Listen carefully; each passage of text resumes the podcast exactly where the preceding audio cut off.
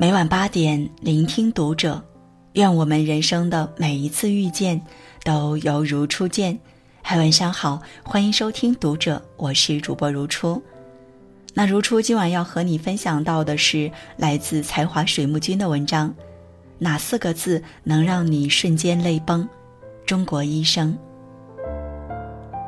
二月七日凌晨两点五十八分，医生李文亮去世。这个最早向公众发出警报信息的人。最终还是没能熬到抗疫胜利的时候。那夜无人能眠，所有的人都在为他的离开感到痛惜。是啊，他走了，可我们还没有来得及向他道一声谢谢。无独有偶，还记得那位因公殉职的九零后医生吗？二月三日，宋英杰在交接完工作后回到宿舍，因过度劳累猝死了。他才不到三十岁啊，还有那么多人生的美好没有体验，就这样永远的离开了我们。这些可爱的人呐，为了我们的安康，已经付出了生命的代价。可疫情还在继续。截止到二月十四日，全国确诊病例已超过六万三千九百四十三例。这些日子以来，我们不断刷微博、看新闻，感动于那些像李文亮医生一样付出的医护人员，也无比敬佩他们的无畏。但扪心自问，我们真的了解他们吗？这不禁让人想到那部刚刚播出的国产纪录片，很多人都说看了第一集之后就忍不住爆哭，他们真的太难了。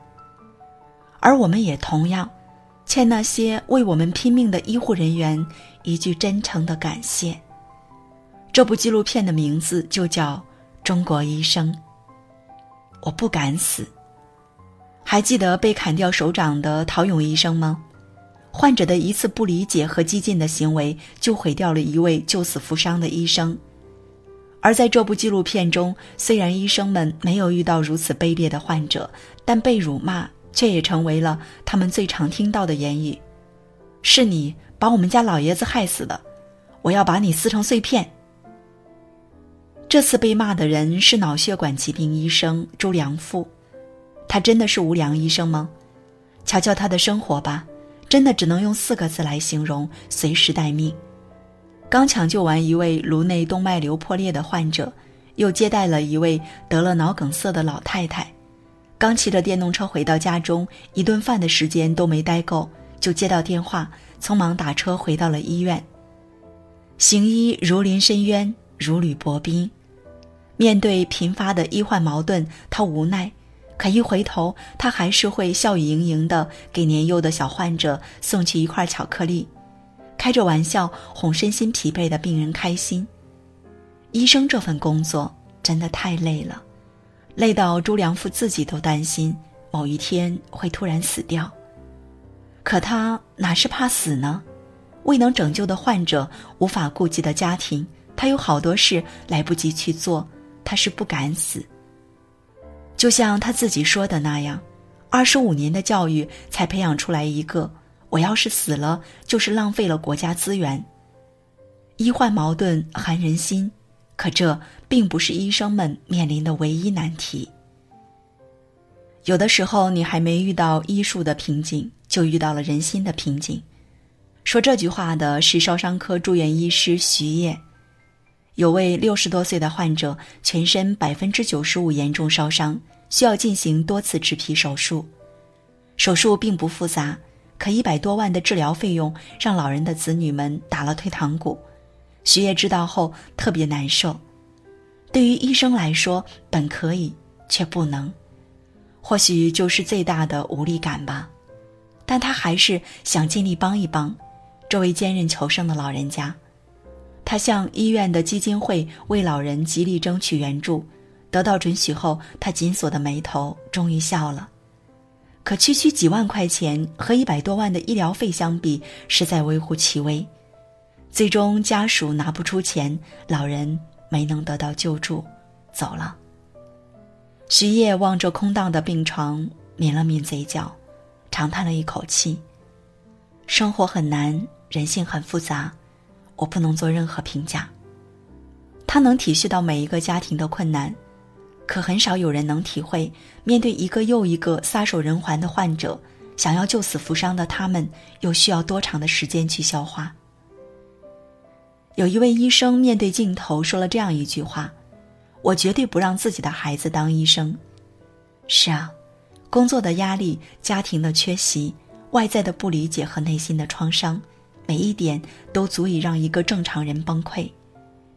有谁会想让自己的孩子受这份罪呢？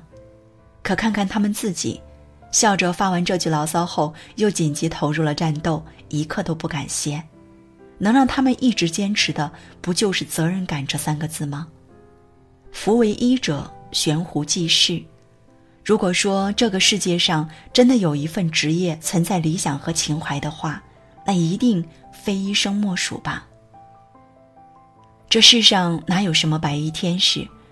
在这部纪录片中最让我印象深刻的，不是妙手回春的医术，也不是仁爱之心的医德，而是这样一个镜头：夜色朦胧，朱良富在结束了一整天不间断的工作后，终于换上了便服。骑着电动车走到了回家的路上，看看他穿梭在马路上的背影，真的普通的不能再普通了。谁能想到这是刚刚和死神搏斗、拼命抢回了一条生命的医生呢？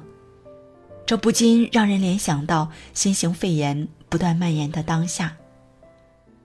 这段时间曾听到不少人都在赞扬医生是冷暖不亲的超人。是的，医生确实冷暖不亲。我不要你去，我只要妈妈。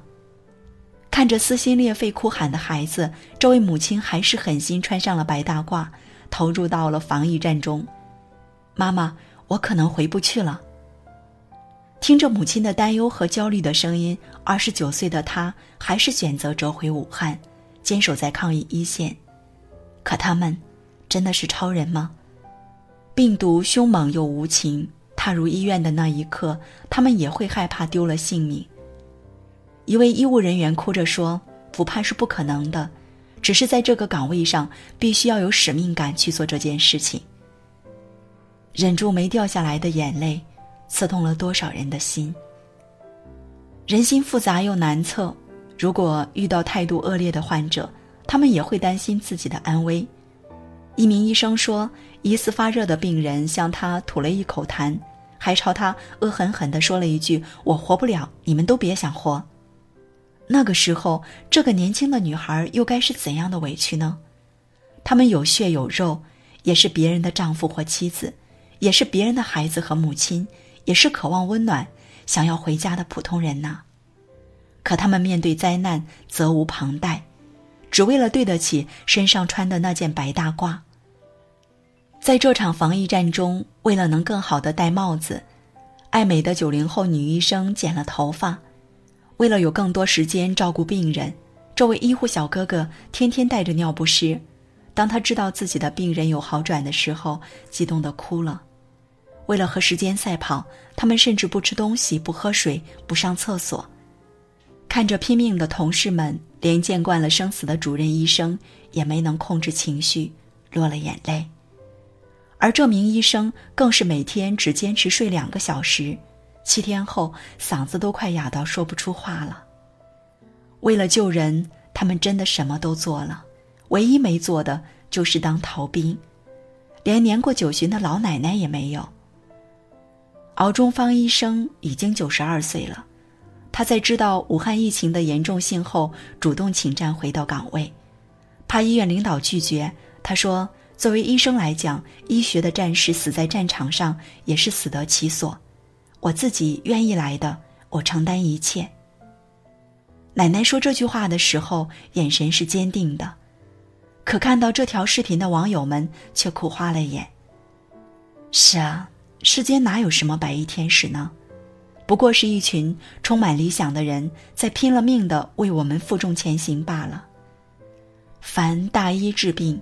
必当安神定志，无欲无求，先发大慈恻隐之心，誓愿普救寒灵之苦，不得瞻前顾后，护惜生命。这是唐代医药学家孙思邈曾留给后来医者的一句医德警戒。现在时代发展如此之快，很多老祖宗留下的东西都已经被遗忘了。可看看这次的疫情，我知道，那群逆行者，那群叫做中国医生的人，他们一直记得。唯愿你们平安。前几天在热搜上看到这样一条好消息。新型冠状病毒累计治愈病例连续两天超过累计死亡病例，新增治愈病例连续四天超过新增死亡病例。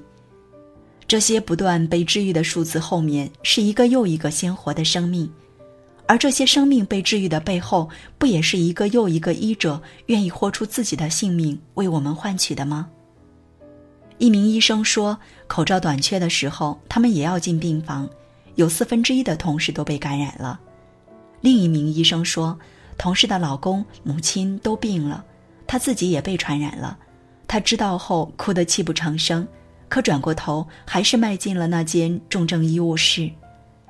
在四川攀枝花，一对夫妻二人都奋战在防控疫情的最前端，留下了八岁的孩子独自在家。当记者问孩子：“知道爸爸妈妈去做什么了吗？”孩子强装镇定的回答：“就是那个新型冠状病毒嘛。”可没过两秒，他就咬紧嘴唇，没忍住哭了。虽千万人，吾往矣。即使他们深知这次的路途不是一个人的搏命，而是一个家庭的牺牲。有句话说：“为世人谋生者，不可使其葬于人心。”那么，面对这些拼了命护我们周全的人，我们能做到的究竟是什么呢？零三年非典的时候，记者柴静在一片狼藉中问医护人员：“你们都靠什么防护？”那名医生回答：“我们靠精神防护。”信仰大概就是他们最大的铠甲了吧？可我们每一次理解和支持，都是在为他们的铠甲增添一份厚度。灾难虽来过，但樱花早晚会开。那些仍在苦难中奋力挣扎的英雄们呐，请你们保护好自己，也请你们坚信，没有一个冬天不可逾越，没有一个春天不会到来。